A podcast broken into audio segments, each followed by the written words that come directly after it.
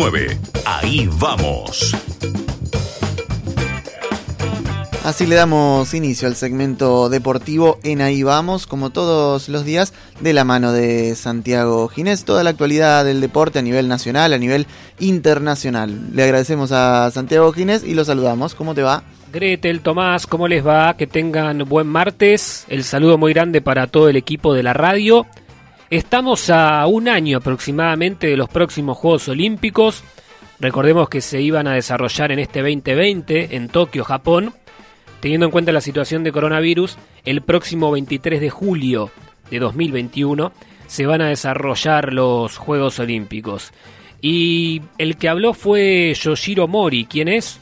Es el presidente del comité organizador de estos Juegos y por un lado se mostró con cierta confianza, pero también eh, trató de tener un poquito de precaución, de resguardo y eh, trató de tener en cuenta que la situación puede modificarse aún.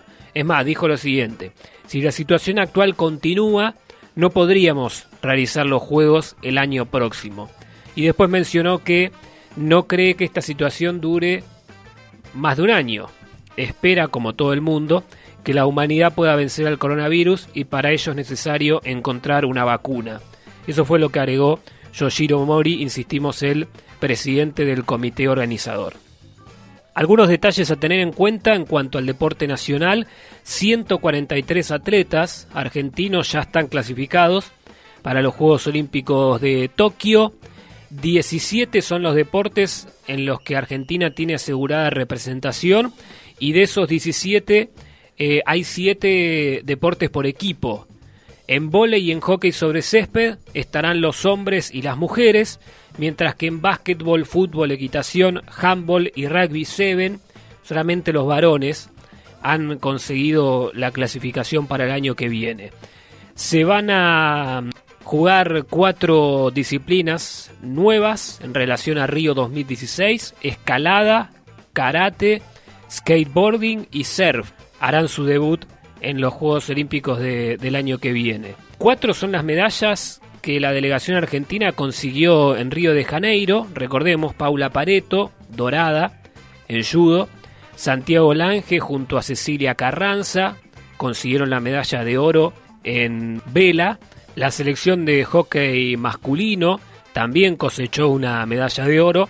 Y Juan Martín del Potro, que estuvo muy cerca, recordemos, de llegar a la final, obtuvo finalmente la medalla plateada en el tenis. Y por último, recordar que esta será la segunda vez que Tokio organice un Juego Olímpico. La anterior fue en 1964. Allí Argentina consiguió una sola medalla, fue plateada por intermedio de Carlos Alberto Moratorio en la prueba de concurso completo. Así que esos pequeños detalles como para ponerse a tono con los Juegos Olímpicos, ojalá del próximo año. Se van a jugar compromisos internacionales en el fútbol, 14.30 el Parma va a enfrentar al Atalanta y a las 16.45 juega el Inter de Lautaro Martínez frente al Napoli. Los dos partidos van a ser televisados por la pantalla de ESPN. Y esta noche dos encuentros de la liga estadounidense. A las 21 el Columbus Crew frente al Minnesota. Y a las 23.30 Portland va a enfrentar a Cincinnati. Los dos encuentros también por la pantalla de ESPN. Mañana más información deportiva. Que pasen buenos días. Hasta la próxima.